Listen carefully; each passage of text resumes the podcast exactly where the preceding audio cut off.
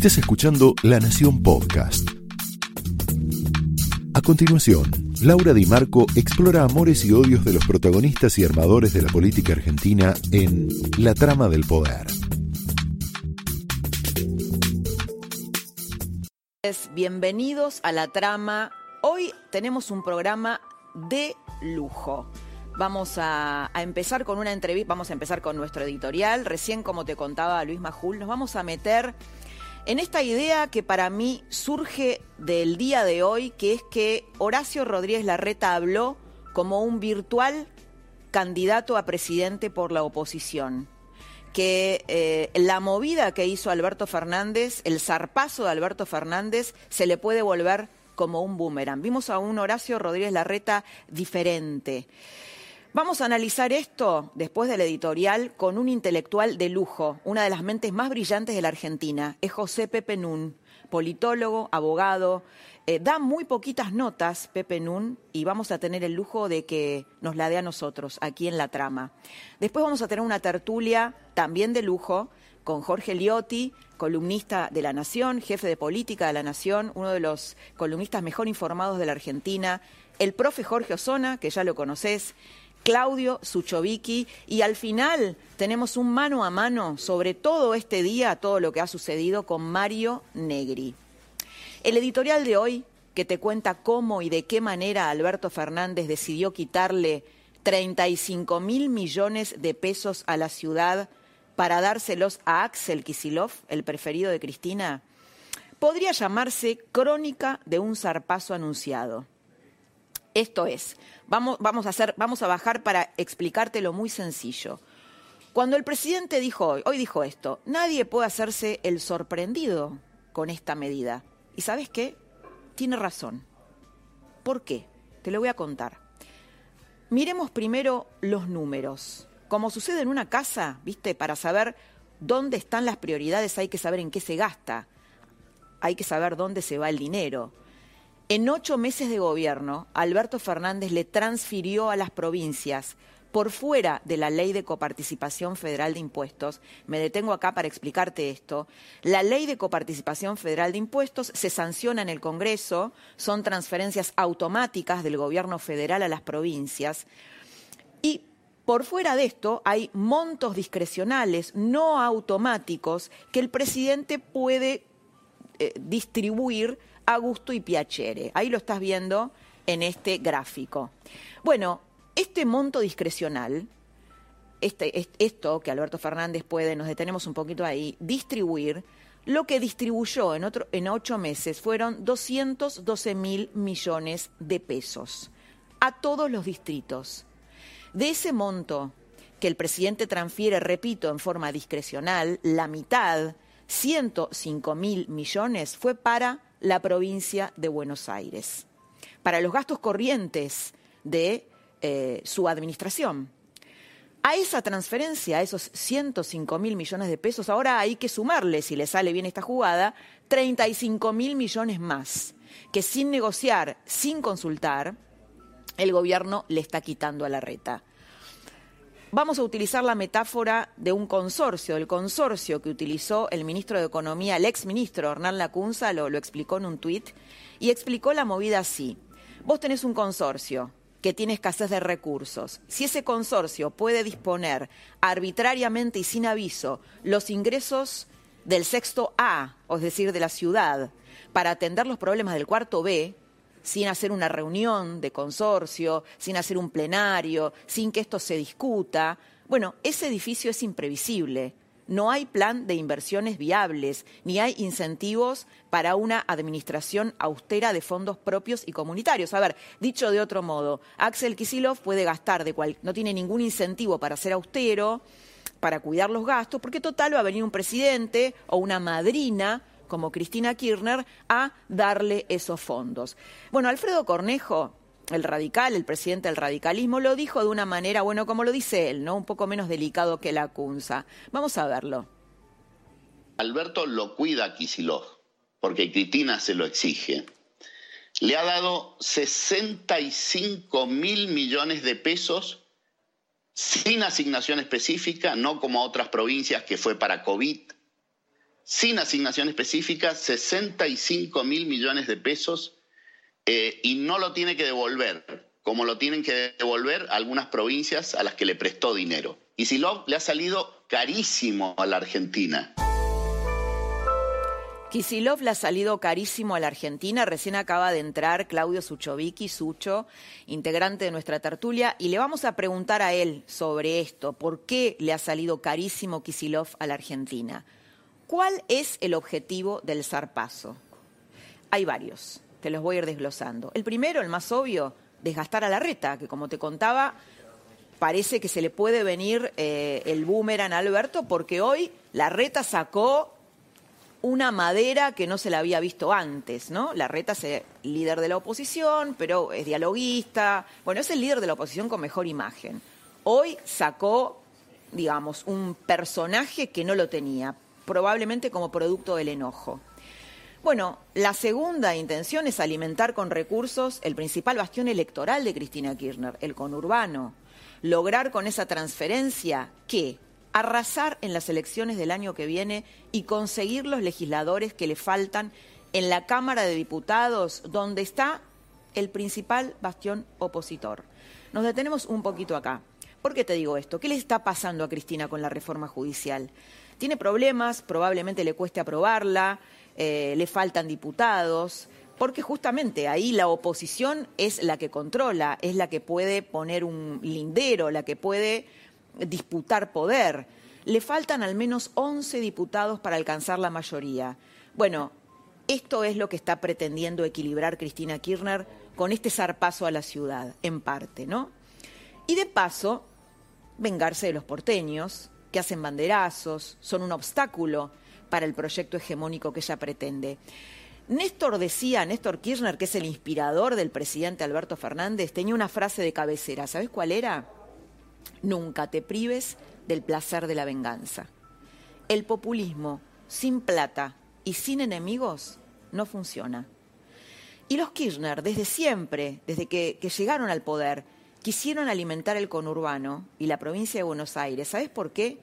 Porque saben que quien controla el conurbano gana las elecciones. ¿Te acuerdas de la época de Scioli? Ellos lo tenían a Scioli ahí, le retaseaban la plata.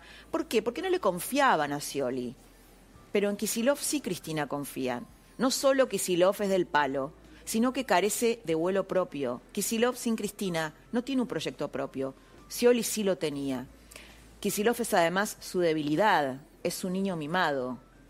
La trama de cómo la reta y los intendentes de Juntos por el Cambio cayeron ayer en una trampa, la trampa que les tendió el oficialismo durante la reunión en Olivos, donde el presidente anunció el golpe a los porteños, estaba llena de señales para quien quisiera leerlas.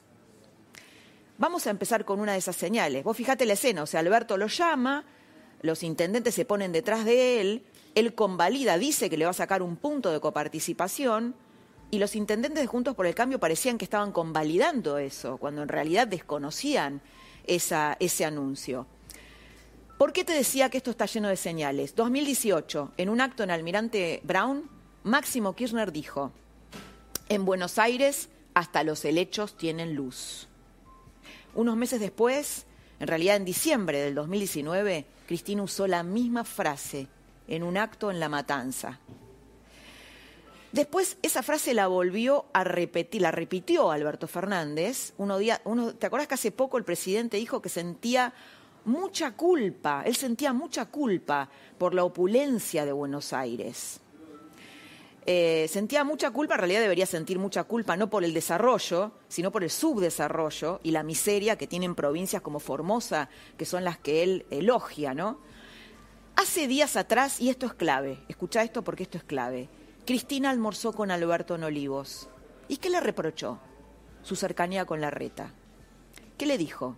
la Reta y Macri son lo mismo. Claro, ¿te acordás que Alberto venía en sociedad con la Reta, le decía a mi amigo la Reta, bueno, eh, a Cristina esto le molestaba profundamente y le explicó, ¿no? Le dijo que ella había sido perseguida y allanada por la policía de la Reta.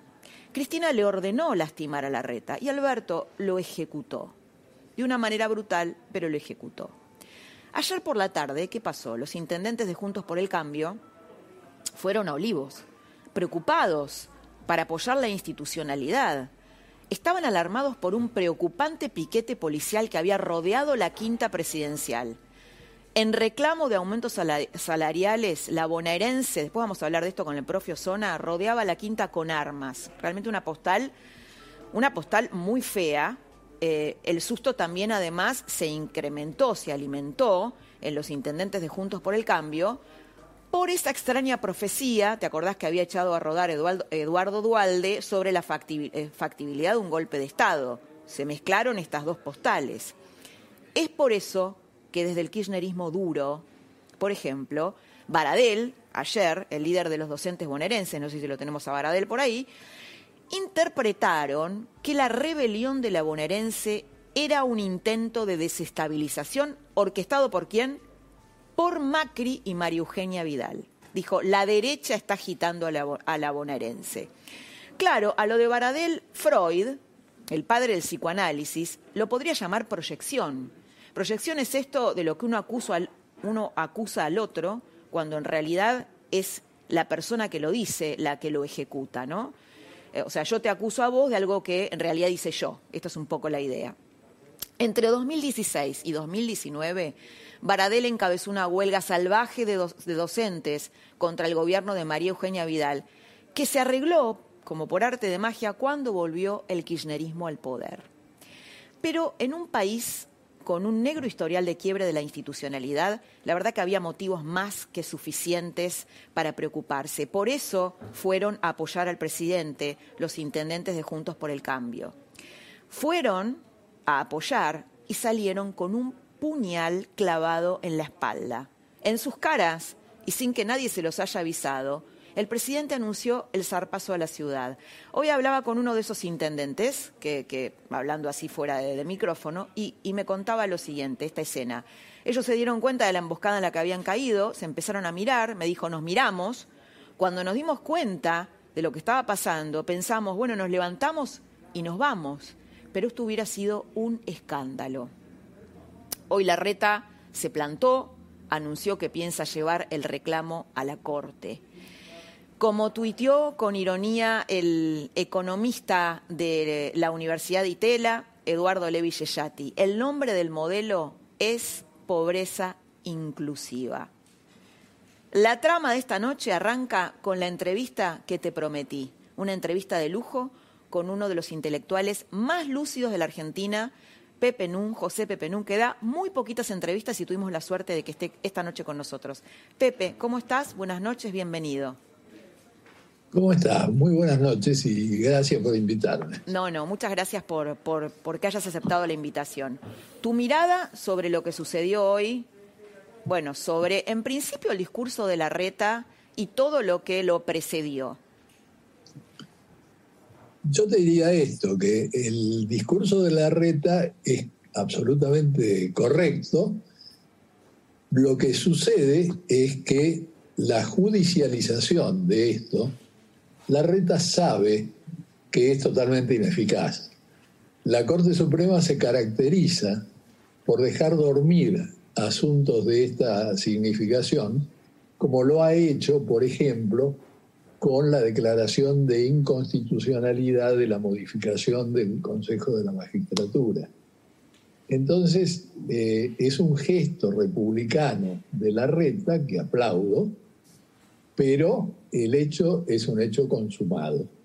¿Y el tono del discurso cómo lo leíste? Es un tono muy diferente, ¿no? Muy distinto, ¿no? Pasamos de un Larreta dialoguista a un Larreta que estaba enojado, que se plantó. Pero como él dijo, ¿cómo, no voy a enojar con esto? Ahora, si superamos el, problema de las intrigas palaciegas y de estos eh, enfrentamientos absolutamente previsibles, tenemos que eh, plantearnos un problema mucho mayor. En primer lugar, el problema de si pueden convivir en armonía visiones muy opuestas de la política. Para una visión, que es la que está en este momento en el gobierno, la democracia se reduce al voto. No hay separación de poderes, el Estado es lo mismo que el gobierno, Y lo demuestra cotidianamente la presidenta de facto que tenemos, porque esta es otra originalidad argentina, una presidenta de facto, que maneja a su antojo el Senado. Bueno. La presidenta de facto sería Cristina Kirchner y quién sería entonces Alberto Fernández. Alberto Fernández es su eh, jefe de gabinete. Digamos, Alberto Fernández es el que vuelve a ocupar el papel del que ella lo echó eh, durante los incidentes de la 125. Y entonces yo imaginé siempre míticamente qué fue la reunión de Olivos en que se reconciliaron. Fue una reunión sorprendente. Ahora, como el pacto de Guayaquil, nunca vamos a saber qué dijeron.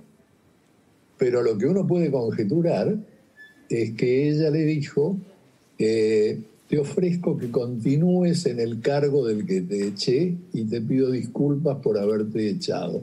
Solo que ahora te vas a llamar presidente.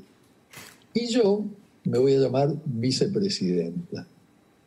Bueno, lo que esto testimonia, a mi juicio, son tres temas entrelazados. Por un lado, un tema harto conocido que es la decadencia argentina. Ahora, la decadencia argentina hace rato que superó eso que se habla tan frecuentemente entre los economistas, que es el stop and go. No, no. Tantos stop and go llega un, un momento en que conducen al colapso. En ese momento. Definí, Pepe, por favor, esto, el stop and go.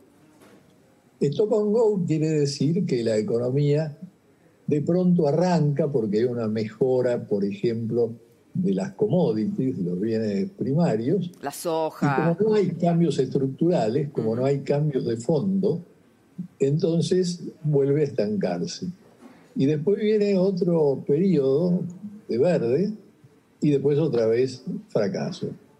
Esto vino produciéndose largamente y es un concepto que no se le cae de la boca a Kisilov, que fracasó lamentablemente y estruendosamente como ministro de Economía, como vos recordarás.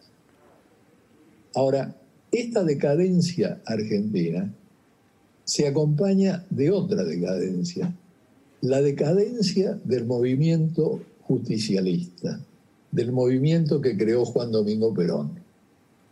Juan Domingo Perón era un oportunista con principios. Y yo me acordaba de una frase muy interesante de Max Weber, el gran sociólogo alemán. Hace poco tiempo se cumplió el centenario de su fallecimiento. En el último año dio una conferencia muy famosa. Y entonces dijo, puede ocurrir que una persona, un dirigente, se gane la confianza de la gente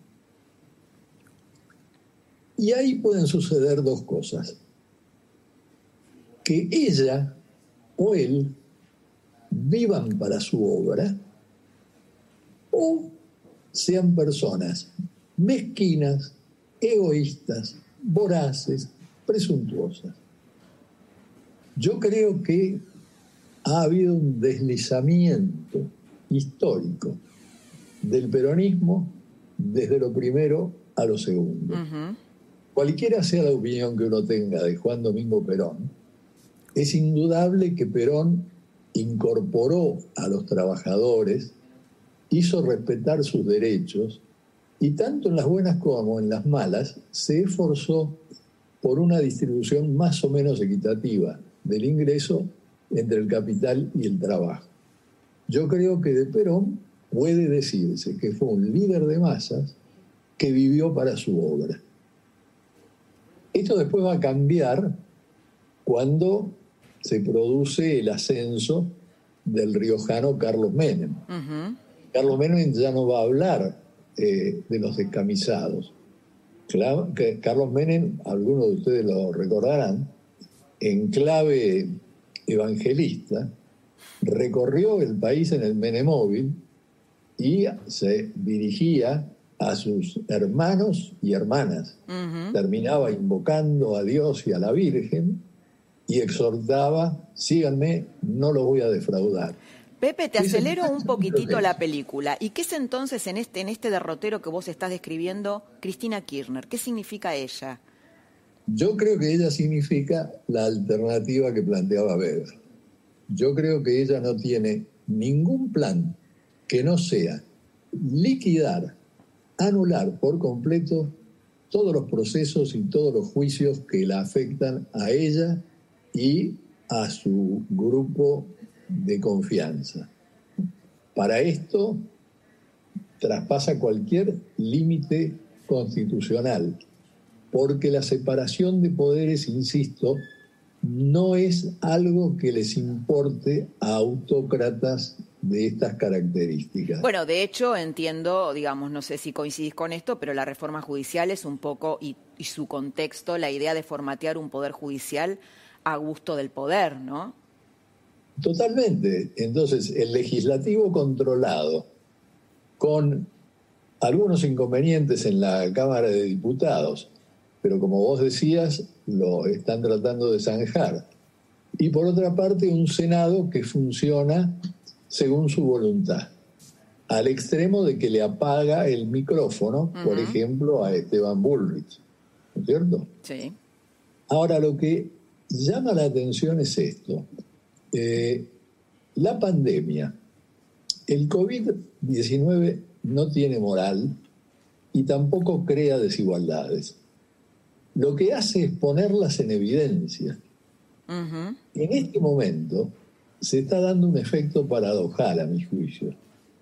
Y es que el cansancio, la saturación con este estilo de gobierno autocrático, absolutista, está siendo puesta en cuestión por sectores cada vez más amplios de la población.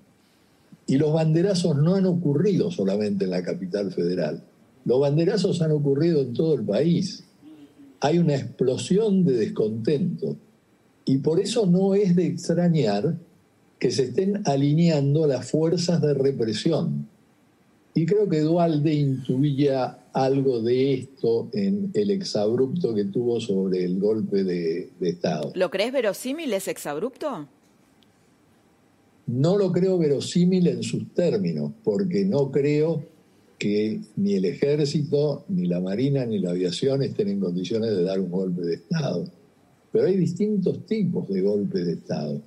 Entonces, es factible que Bernie sueñe como varias veces lo ha expresado, con encabezar una represión importante, una mano dura importante, como dirigente de ultraderecha que es. ¿Avalado por Cristina?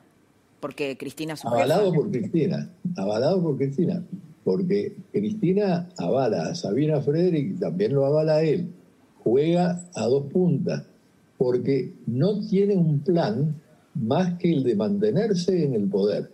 Bueno, un, como un Perón, ¿no? Como un Perón versión femenina. También Perón hacía eso, avalaba ambas puntas, jugaba varias puntas.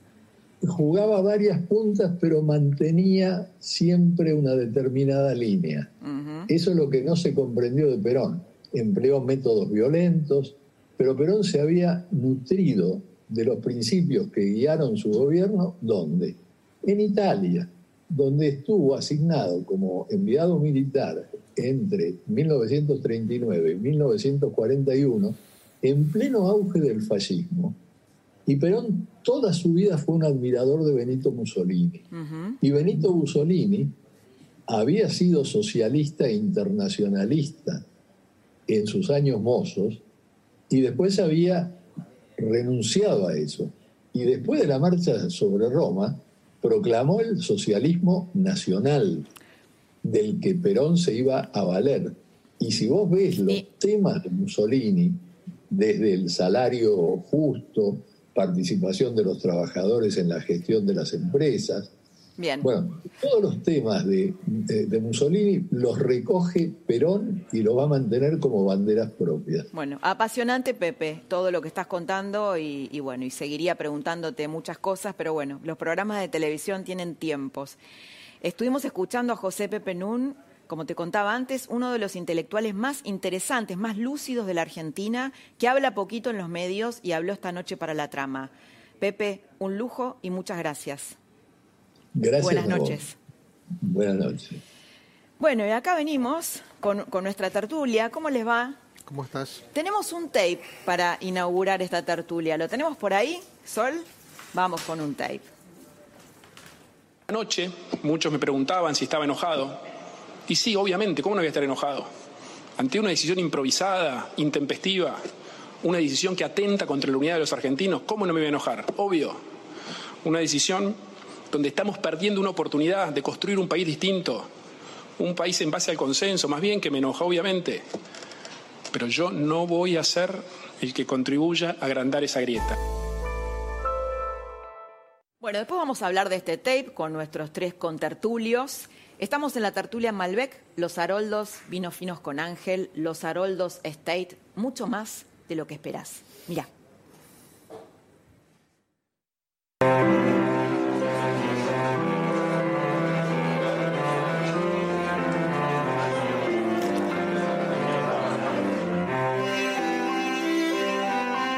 Los Haroldos Estate, mucho más de lo que esperás. Bueno, empezamos formalmente nuestra tertulia con Malbec. El señor Jorge Liotti, ¿cómo le va? ¿Qué sí, Laura? ¿Cómo te va? Un lujo tenerte acá. Hoy tenemos una tertulia de lujo. Tertulia de lujo. Eh, el señor Claudio Suchovicki, que ahí, se acabó, ahí, se acabó, el lujo. No, por favor. Claudio Suchovicki, nuestra pata económica, el maestro del dinero y el profe Osona. El otro día teníamos una reunión acá en el canal y decíamos, el profe es el profe que nos gustaría tener a todos en la secundaria, por cómo explica, ¿no? Vamos a empezar con Jorge Liotti, eh, que escribiste una columna este domingo en La Nación que un poco, yo creo que un poco anticipó esto, ¿no? Hablando de este almuerzo entre Alberto Fernández y Cristina. Pero me gustaría saber, me gustaría saber cómo viste hoy a Rodríguez Larreta, un análisis sobre su discurso y sobre la secuencia, ¿no? La, digamos, la emboscada de Alberto, la movida de Alberto, el zarpazo a la ciudad, la respuesta de Rodríguez Larreta. ¿Cómo ves toda esta película? Mira, en principio me parece que antes también de la decisión del presidente eh, se producen los hechos que conocemos eh, por el tema de la revuelta policial. Me da la impresión de que, o sea, tiendo a creer que no se trata de una encadenación pensada, estructurada, que me parece que en el, en el medio del conflicto con la policía encuentran la oportunidad para hacer esta movida, sí.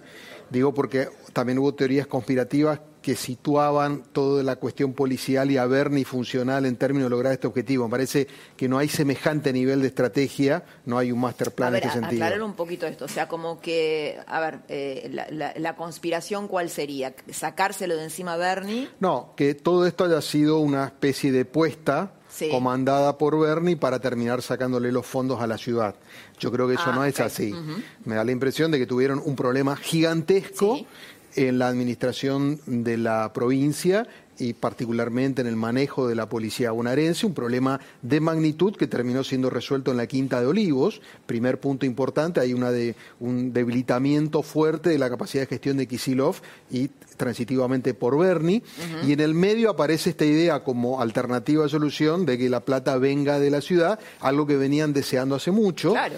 Eh, en los discursos, incluso hay discursos, eh, la Cámpora ayer hizo circular discursos de, de 2018, 2019 de máximo, donde comparaba la cantidad de población de tres municipios muy grandes de la provincia que solo tenían el 10% del presupuesto de la ciudad. Entonces, había una idea que terminó articulándose con esta otra. Eh, frente a lo que ayer plantea Alberto Fernández, que yo creo que sí tiene correlación con lo del domingo anterior, que tiene que ver con el almuerzo. Sí. ¿Tenés detalles, además de los que escribiste, del almuerzo entre Cristina y Alberto, que me encantaría saber, ¿no? Se encantaría saber. No, no, de, no detalles. Me parece que lo clave fue el tema que más tiempo consumió en el almuerzo el señalamiento más fuerte que le hizo eh, Cristina a Alberto Fernández y, eh, contra la reta, ¿no? La reta y más. Sí, contra la concepción de que eh, Alberto tiende, viste, a hablar de una oposición eh, destructiva y una constructiva. Y Cristina no lo entiende en esos términos, no puede entender cómo Alberto piensa de esa manera y no ve que, que la reta es lo mismo que Macri, es la oposición, la que los quieren poner preso a ella, etcétera, etcétera, etcétera. Entonces, esa diferencia de fondo terminó eclosionando en esto de hoy. Y quisiera llegar al punto de hoy de la conferencia de la reta porque yo creo que es muy importante, en primer lugar porque mm, el gesto de ir a la Corte más el mensaje, es la primera vez que tiene un enfrentamiento directo con el Gobierno Nacional, con el que venía manteniendo buenas formas. Yo es la primera vez que lo veo enojado. Sí, yo creo que también, yo creo que él tenía que, él tenía que actuar enojo. Me parece que siempre vimos un Larreta que es especialmente disciplinado en materia comunicacional para transmitir solo, solo lo que él plantea que tiene que decir, en público y en privado él respeta mucho esa línea. Y hoy la, te diría que el papel hoy le marcaba para esta escena que tenía que mostrar esta cara. La hizo como le correspondía. Él no podía salir hoy con la cara amigable con la que habitualmente él se relaciona con el gobierno nacional, porque hubiese sido un desfasaje respecto a la expectativa. Una, decepción. Yo creo que hoy se, se, construyó el plafón para el lanzamiento de su Yo te iba a decir, el segundo punto es Hoy este, Larreta es un Larreta protocandidato presidencial. No le habló a la ciudad, le habló al país habló de lógicas que tienen que ver no solamente con la administración de eh, la ciudad de Buenos Aires, habló de lógicas que tienen que ver con la construcción federal, que tiene que ver con la planificación. Dijo, yo planifico y estructuro, ellos improvisan. Eh, yo entiendo que el diálogo es un modo de construcción nacional. O sea, permanentemente dio señales, obviamente, que él no se va a apurar, no va a anunciar nada, digo esto. Pero, Alberto le dejó como, como servida esa oportunidad. Bueno, claramente. Bueno, hay una, una primera escena que es la de la pandemia, donde la reta nacionaliza su figura y por eso yo te diría que empezó a haber una discusión dentro del gobierno de porteño para ver cómo administrar ese crecimiento de la figura tan tempranamente. Porque vos tenés un problema, su meta está en el 2023. Entonces, ojo con que arranques muy bien y después te quedan tres años por delante. Entonces, una discusión tenía que ver con esto. Me da la impresión de que la reta antes de hoy, al ver el corrimiento de Alberto hacia la radicalización más del kirchnerismo clásico, empieza a ver que se despeja la banda central y es donde él dice yo tengo que ubicarme ahí, no para dejar lo que es el PRO y cambiemos, sino para una construcción que no solamente le permita ganar electoralmente, sino eventualmente gobernar. Eso él empezó de a poco a hablarlo en algunas reuniones en el último mes y yo creo que esto de hoy le dio una nueva oportunidad en ese sentido, va en esa línea y yo creo que él construye ahí. Bien, te voy a después de preguntar algo que me llamó mucho la atención. Massa es íntimo amigo de la reta. Hoy hablaba yo con los intendentes de Juntos por el Cambio, Massa estaba ahí en Olivos. Massa no le avisó a la reta y tuvo un silencio muy sugestivo sobre el conflicto policial, que es su tema a la vez, ¿no? El tema seguridad. Sí. Después te voy a preguntar sobre eso. Señor Sucho, nuestro maestro. No, estaba, bueno. ¿Qué es el alumno que quiere zafar de la elección? Es que, la verdad, no, es que quiero zafar de la elección, es que, y no es falsa humildad. Esto no es, te conozco y vas a decir, ya se No, no, no es, es que esto no es. Algunas se trae, sí. Es más, voy a ser autorreferencial de una nota que para hablar utilicé el cine. Hay una escena de la película El Padrino, ya que estaban hablando ahí escuchando a José Nun, cuando el padrino le dice a Andy García, la economía es un arma, pero el que aprieta el gatillo siempre es la política. Con lo cual, en el fondo, no es que no tengo valor agregado, es que no es económico esto. Esto finalmente es una discusión política que son capaces de arruinar la economía y un proceso global que está ayudando a la región valor de las materias primas, tasa de interés muy baja. Hay un viento que sopla a favor. Están subiendo las materias primas, eso. Hace bastante tiempo que Brasil lo está aprovechando, si vos mirás los números de Brasil. Hay muchas cosas que se están aprovechando. Mira, yo sé que ya lo conté y, cierro con esto, pero para entender la figura. El otro día lo leí en una nota, lo voy a repetir, que era lo siguiente. A cada país se le pone una letra de cómo creen que va a ser el rebote de la economía. Entonces vos tenés la B corta. Rebote no es reactivación. ¿o No, no, rebote porque esto se conoció como un evento, la pandemia va a pasar, un año, dos años va a pasar, es un evento, pero no cambió, la, es, es, como un espejo que nos mostró cómo éramos. Como decía genial recién Nun, es aceleró un proceso, pero que estaba. No, es que cambió, estaba, lo aceleró y nos mostró. Como un espejo, ¿no? Lo puso en evidencia, con nuestras miserias y con nuestras fortalezas, como sociedad y como individuos. Dicho esto, hay países que rebotaron en B corta, China. Ya este año va a terminar 3% arriba, después de haber tenido el primer bimestre. después de ser el epicentro de la catástrofe. Y que, es, que, y que fue el, primer, el peor primer bimestre de su historia, ya lo recuperó y está 3% arriba. Eso es bueno para nosotros porque demanda. Se valorizó el yuan. Fue la noticia de esta semana. Al valorizarse el yuan, con menos dólares compras más materias primas. Y eso es buenísimo para nosotros y tuvimos muy buenos precios. Dicho esto, Estados Unidos se dice, bueno, va a ser una W por las elecciones, que ya tuvo el rebote, ya recuperó muchas fuentes de trabajo, pero después va a tener un acorrimiento por las elecciones y después va a rebotar de nuevo. Europa una U. Hay países, otros países asiáticos que se llama la pipa Nike, que va a ser eh, una, como una suba así. Otros países que va a ser invertido así. A la Argentina la recuperación se la llamó K. K. K por... Eh, no por política. No, pero justo porque va a ser Porque va a ser binaria, la K. La mitad va a despegar rápido y la otra mitad va a quedar. Es, la grieta también se armó en economía.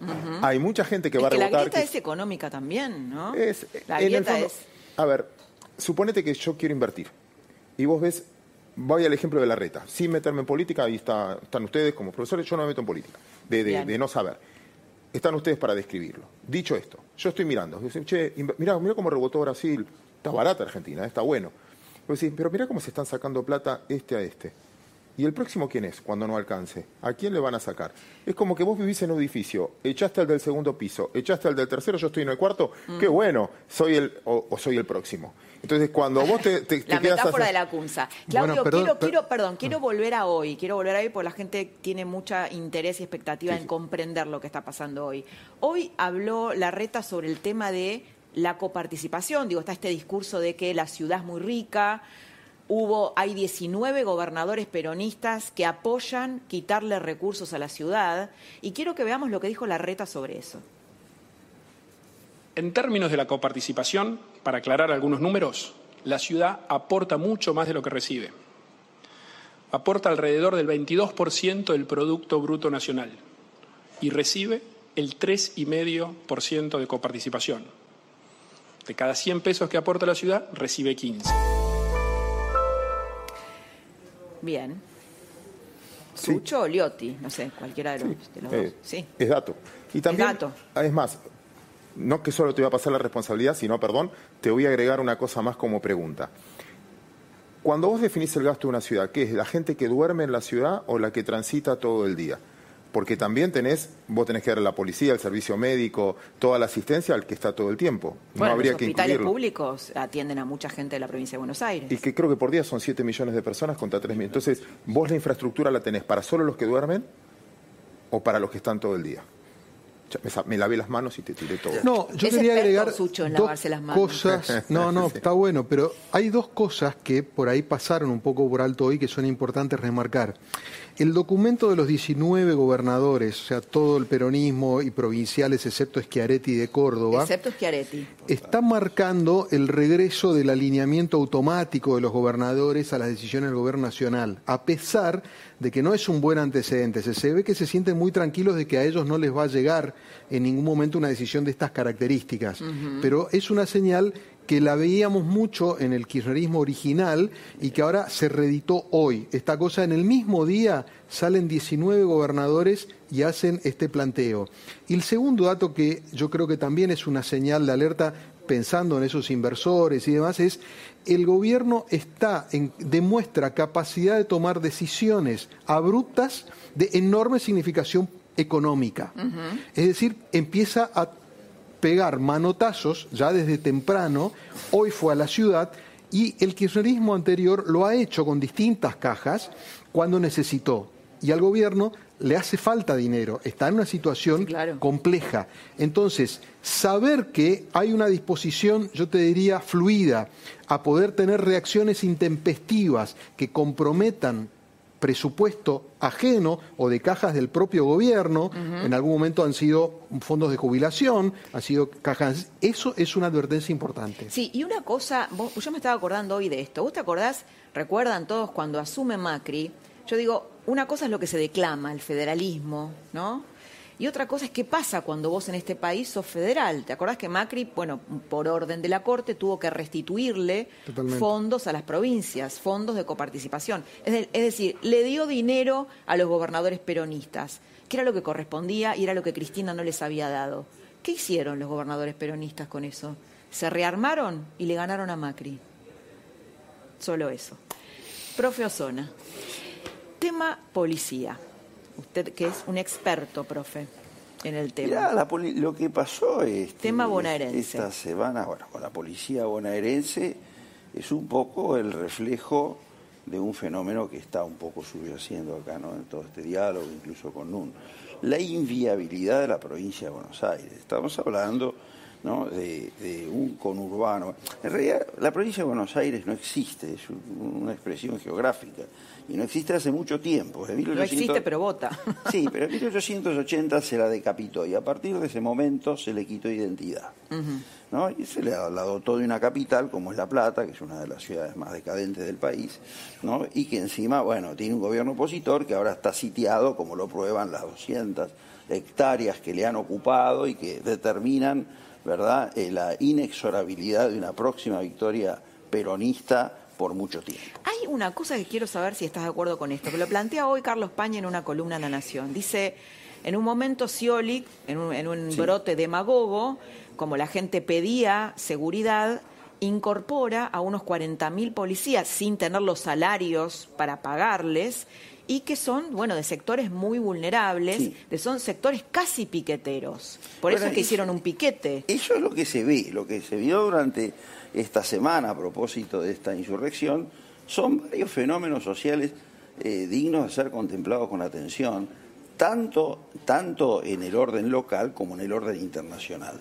Por un lado vos tenés un corte. Está, totalmente destruida la cadena de mandos en la policía bonaerense. ¿Qué significa? Eso significa que por un lado tenés jefes opulentos, muchos de ellos venales, y otros cuadros intermedios hartos, asqueados ya de esa opulencia, que por otra parte da lugar a un fenómeno de comisarios que entran y que salen de la institución, depende del gobierno que esté. Hay gente que fue expulsada por, por, por, Vidal, que ahora han vuelto, otros que, bueno. Entonces, todo esto que está vinculado con la administración de la pobreza del conurbano bonaerense, ¿no? emerge.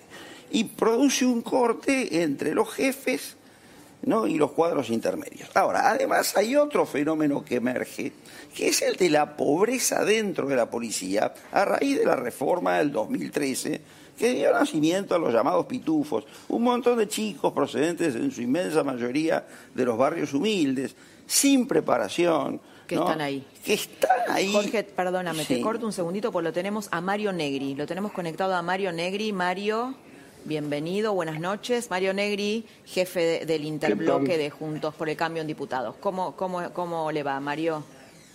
Bien, un gusto verlos y escucharlos. Bueno, acá estamos con nuestra tertulia con Malbec.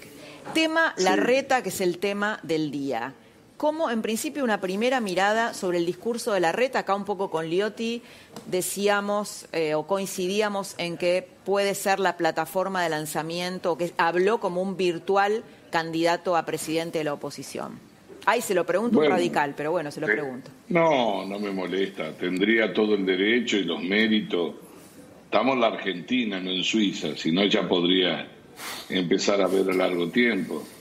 Pero creo que lo más importante es que la contracara de la silla eléctrica en la que está viviendo la Argentina, me parece sensatez, calma, no se comió la mague, y además porque tiene la tranquilidad de saber que no tiene que hacer más publicidad sobre la gestión, se encarga el gobierno de eso. Por eso tuvo, el kirchnerismo tiene por un lado lo que consideran un capital, pero también su propio adversario, que es nacionalizar los conflictos y los niveles de tensión con la sociedad en general. Por eso yo digo que el discurso ayer de Alberto Fernández remixó al kirchnerismo. En realidad fue un kirchnerismo al palo porque puso en evidencia los cuatro puntos básicos que caracterizan con un este, alquinerismo, con su pasado, al que muchos piensan que la gente lo votó para volver y no por los errores que nosotros pudimos haber tenido. Y esos son los que él sintetizó en forma contradictoria, ¿no? Primero habló de institucionalidad, en un país donde detrás de la pandemia deteriora la institucionalidad día a día. Habló de diálogo, que es a lo que vino, y son monólogos, porque a la mañana dice una cosa, negó el diálogo con la política, nunca lo quiso institucional y acaba de rechazar uno hace pocos días de Juntos por el Cambio que ofrecimos para trabajar y salir de la crisis. Tercero, lo que más caracterizó al kirchnerismo, que le molestan los controles, que le molesta el juego de la democracia y la discrecionalidad es una pasión amorosa que tiene con el poder el kirchnerismo. Entonces, ayer definió la característica más unitaria de un gobierno votado por la gente. Y como bien señalaba Liotti, no sé quién más, los gobernadores del peronismo hicieron, sin verle la cara, porque no hace falta que la muestren, lo que hicieron inclusive hasta el 2015, cuando Axel Kicillof era el ministro, Néstor y Cristina presidente, y congelaron en 650 millones de, eh, traspaso a la provincia, lo que era el viejo fondo conurbano, que en el 2017, bueno, ahí tienen un especialista, puede corregir los números míos, en el consenso fiscal pasaron a recibir más de 100 mil millones. Quisilo ayer festejaba porque decía que era un acto de justicia. María Eugenia Vidal fue la que demandó a la Nación y el presidente era Macri. y Mario, perdón, ¿usted cree que, eh, que, fue Cristina quien le, quien le ordenó, lo empujó o lo manipuló, por decirlo de algún modo, a Alberto para que vaya contra la reta? Los calificativos son inmensos, pero yo lo que creo que es la que lideró, hizo campaña con eso, ¿no? Además con esa característica tan particular que tiene ella en el ejercicio del poder, que por supuesto aborrece a los que viven en la capital federal, pero de ahí no la mueven ni de Puerto Madero ni con un transporte público. Bueno, Alberto tampoco, ¿no? Padeció mucho en su piso en Puerto Madero. No quiero hacer, eh, es por la hora una, una pequeña ironía, pero no es una falta de respeto ni a él ni a Dylan, pero no importa eso. Lo que quiero decir es que ayer ocurrieron hechos graves, no son para tomarlo en broma, porque lleva poco tiempo de gestión. ¿Usted escuchó a alguien hablar de la pandemia? ¿Vieron la filmina ayer, las que se anunciaban los viernes? No. Cuando corríamos contra los chilenos, contra los suecos, y al otro día le pedíamos disculpas a los presidentes. La pandemia no es culpa del gobierno, es un virus planetario al cual él ha dejado que le respondamos localmente. Ustedes saben que en el interior de la Argentina hay fronteras entre las provincias. Ustedes saben que una familia habla por arriba de un montículo de tierra en un pueblo porque quedó uno de un lado y otro del otro. Se hacen zanjas de 16 kilómetros. Entonces, ayer el presidente no solo no habló de la inseguridad y tiene un especialista, tendrá que explicar cómo no se enteraron lo que pasaba con una fuerza de 100.000, qué pasaba entre Berni y la ministra de Justicia. Entonces, podríamos agregar un montón de cosas. Yo creo que ayer Alberto Fernández, no solamente Cristina llevó la campaña, no es un tema sino que nos llevó al siglo XIX. Eh, Mario, tenemos que, perdón. contra bonaerense. Sí, el interior contra... Una vergüenza, la verdad. Otra grieta. Un retroceso enorme. Eh, le pido que nos espere un segundito, nos vamos a un corte. Antes le quiero dejar planteada una pregunta y le voy a pedir al profe Zona y a Jorge Liotti que también le pregunten cuando volvamos, preguntas breves. Y es lo siguiente, eh, la estrategia de Cristina es transferirle dinero a la provincia de Buenos Aires para arrasar en las elecciones en diputados el año que viene, que es el bastión de la oposición? No me lo conteste ahora, vamos y volvemos. Como no, con mucho gusto.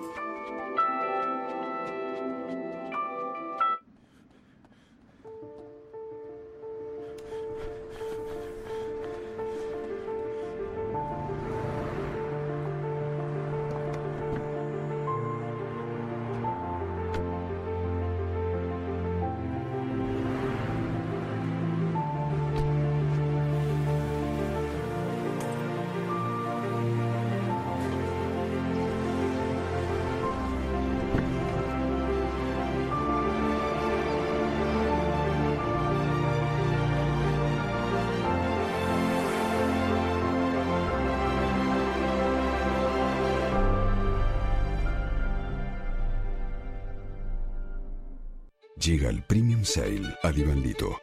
Hasta 40% off, 18 cuotas sin interés y entrega inmediata. Aprovecha esta oportunidad única y obtener productos de máxima calidad internacional a precios verdaderamente increíbles. Compra online en divanlito.com. Ahora, del viernes al martes en Disco y Jumbo, 80% de descuento en la segunda unidad en marcas seleccionadas de capilares y protección femenina. 70% de descuento en la segunda unidad en marcas seleccionadas de galletitas, snacks y yogures. Además, llevando dos paquetes de rollo de cocina Sussex por tres unidades, 52 pesos cada uno. Y llevando dos latas de cerveza Stella Artois por 473 centímetros cúbicos, 76 pesos cada una. Además, suprema de pollo, 175 pesos el kilo. Disco y Jumbo. Ya sea que estés en Salta o en Ushuaia, en una gran ciudad o en el campo, ellos están ahí. Los productores asesores de seguros, para darte la tranquilidad que necesitas cuando la necesitas. Están cerca y están siempre. Y hoy más que nunca queremos agradecerles por seguir conteniendo a nuestros más de 7 millones de asegurados. Estamos.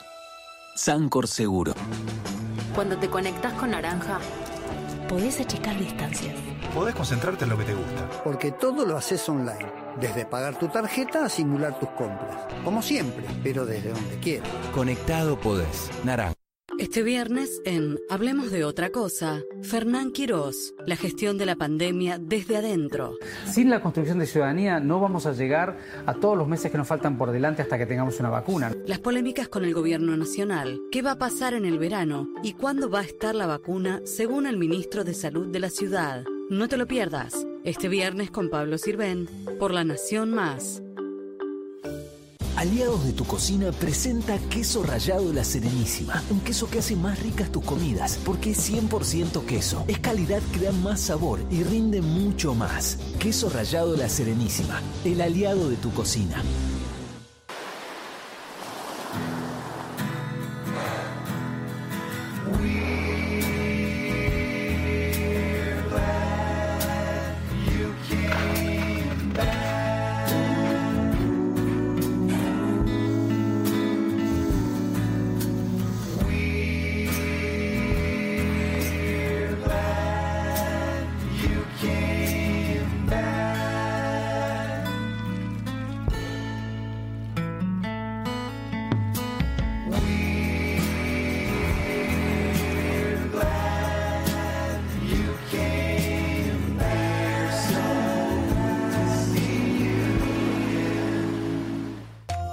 Del viernes al martes en Disco y Jumbo, 80% de descuento en la segunda unidad en marcas seleccionadas de capilares y protección femenina. 70% de descuento en la segunda unidad en marcas seleccionadas de galletitas, snacks y yogures. Además, llevando dos paquetes de rollo de cocina Sussex por tres unidades, 52 pesos cada uno. Y llevando dos latas de cerveza Stella Artois por 473 centímetros cúbicos, 76 pesos cada una. Además, suprema de pollo, 175 pesos el kilo. Disco y Jumbo. Vos te lo mereces. Porque aceptaste estar más lejos de los que tanto querés. Porque fuiste uno de esos pequeños y medianos que demostraron su grandeza. Estuviste ahí para los que dependían de vos. Mereces que te vuelva a ir bien. Porque hoy más que nunca, si te va bien, nos va bien. En Peisa, calefaccionamos las bases de la Antártida. Imagínate lo que podemos hacer con tu casa. Peisa, líder en calefacción.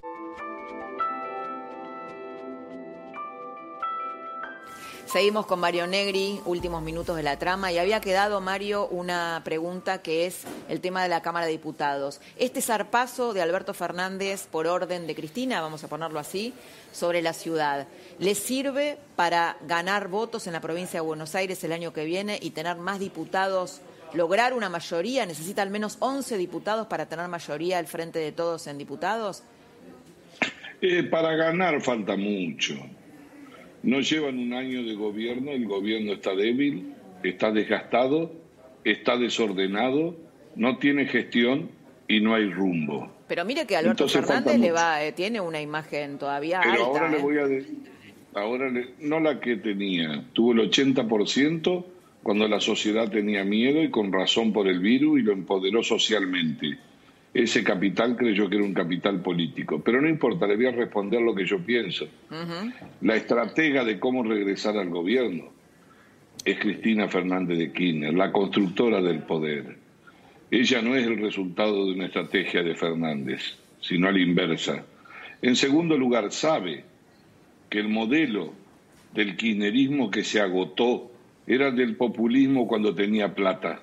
Yo coincido, como decía Pepe Nun, porque en realidad el populismo sin plata no va, y si no va sin plata, acentúa el autoritarismo y la concentración de poder.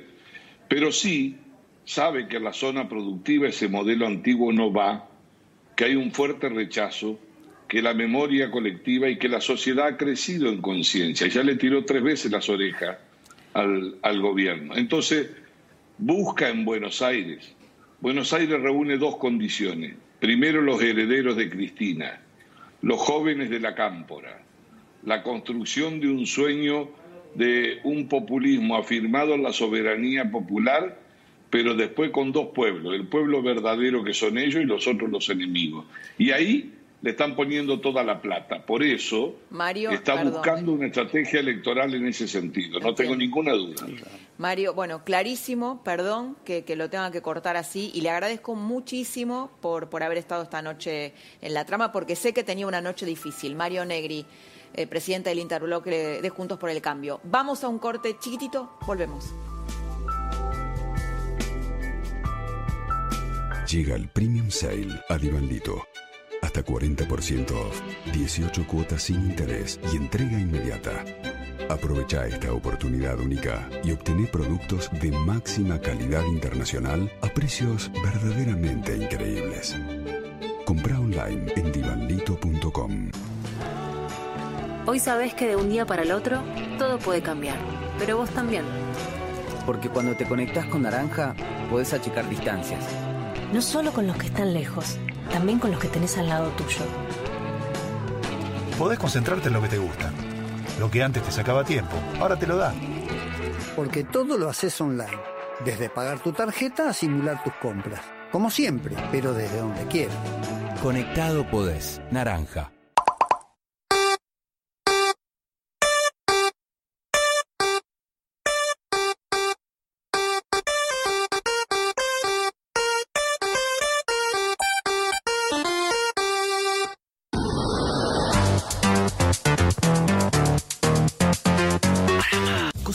Serenísima no es lo mismo, porque cuando las papas queman, ellos están ahí, en cocinas, mesas y heladeras, trabajando día y noche para que tus platos rindan más, se vean mejor y sean mucho, mucho más ricos. ¿Quiénes son?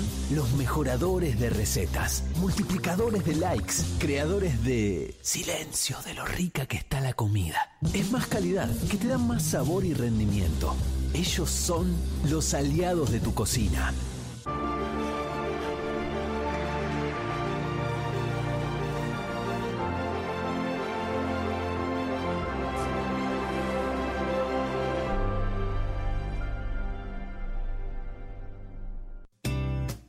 Seguimos compartiendo lo mejor de nosotros porque está en nuestra esencia. Encontrá Plusbel Esencia en sus variedades. Largo saludable, control freeze y restauración. Sin parabenos y con ingredientes de origen natural para nutrir y fortalecer mucho más que tu pelo. Y ahora prueba la nueva variedad Fuerza Reparadora. Plusbel. Compartir es lindo. Cuidarnos también. Alicor. Una mujer poniendo música. Con una Cel Artois Noir es una mujer poniendo música de película. Música. Música de película. Todo es más interesante en blanco y noir. Vos te lo mereces. Porque aceptaste estar más lejos de los que tanto querés.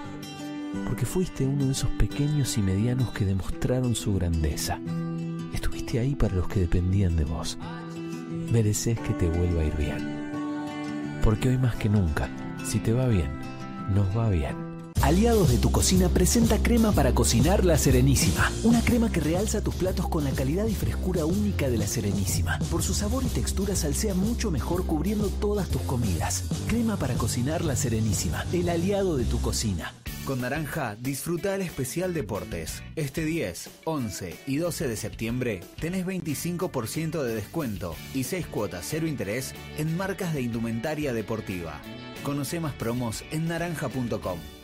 Ahora, del viernes al martes en Disco y Jumbo, 80% de descuento en la segunda unidad en marcas seleccionadas de capilares y protección femenina. 70% de descuento en la segunda unidad en marcas seleccionadas de galletitas, snacks y yogures. Además, llevando dos paquetes de rollo de cocina Sussex por tres unidades, 52 pesos cada uno. Y llevando dos latas de cerveza Stella Artois por 473 centímetros cúbicos, 76 pesos cada una. Además, suprema de pollo, 175 pesos el kilo. Disco y Jumbo.